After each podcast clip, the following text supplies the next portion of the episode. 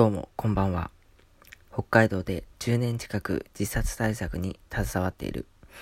夕焼け空とドライブが大好きな若者、高兄でございます。今回も自殺対策講座、よろしくお願いいたします。今夜は BGM がありませんので、シーンとした中で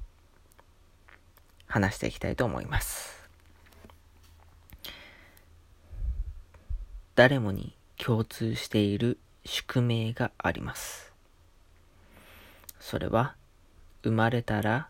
死に向かって人生を歩み、いつか必ず死ぬということですね。死ぬっていうのは、それが何歳の何月何日なのか予知できませんし、最後はどこでどんな生活をしている時になるのかもわかりません。ただし、理想を思い描くことならできますし、もし意思疎通ができないような状態に陥ることになった場合、どうしてほしいのかをエンディングノートなどに書いておくということもできます。いつ自分がそうなるか予知できない分、いつなっても未練があまり残らないよう、一日一生のつもりで、毎日エネルギッシュに人生を楽しんでおきたいですよね。ということで今回はお題ガチャという機能を使いまして、エンディングノートのすすめ、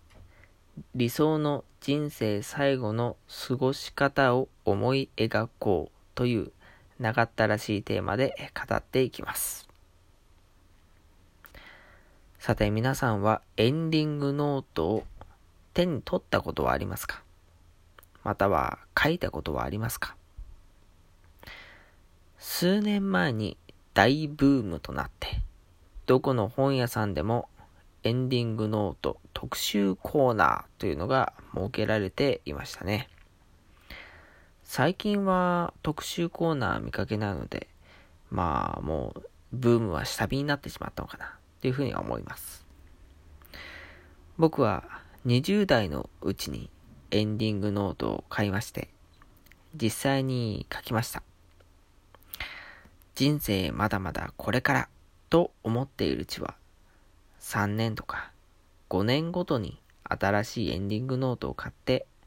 新たな気持ちで書くといいと思っています。だって5年も経てば将来の夢も変化していますし、いろんな経験を通して人生観も価値観も死生観でさえだいぶ変化していると思います。エンディングノートについて自分の親におすすめすると、まだ早い。そんな年じゃねえよ。なんて怒りを買っちゃうんですよね。多分、遺言書の類だと思い込んでいるのではないでしょうか。エンディングノートは理想の人生最後の過ごし方を思い描くためのアイテムなんです。年老いて、よぼよぼになって、自分の死を予感できるようになって初めて重い腰を上げて書くというものではありません。人生これからという若者のうちから書き始めて、人生の折々でどんどん書き直していくというものだと思っています。どのような人生最後を迎えたいかという理想。つまり、人生の集大成の姿を思い描くことから、人生計画は立てられます。例えば、痛くて、苦しくて、辛い病気になって死ぬのではなく、なるべくならピンピンコロリと行きたいよなと思い描いたならば、健康的な食生活を心がけながら、生涯にわたって生きがいを持ち続けることができるようなライフワークを見つけたいな、などというように、理想を思い描くことは必要なことです。理想通りにはなかなかいかないものなんですけど、理想に近づけるよう努力をするということならできますし、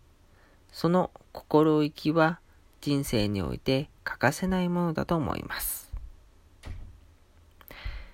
エンディングノートっていろんな内容があって、ユニークなものからちょっとお堅いものまであります。幅広いです。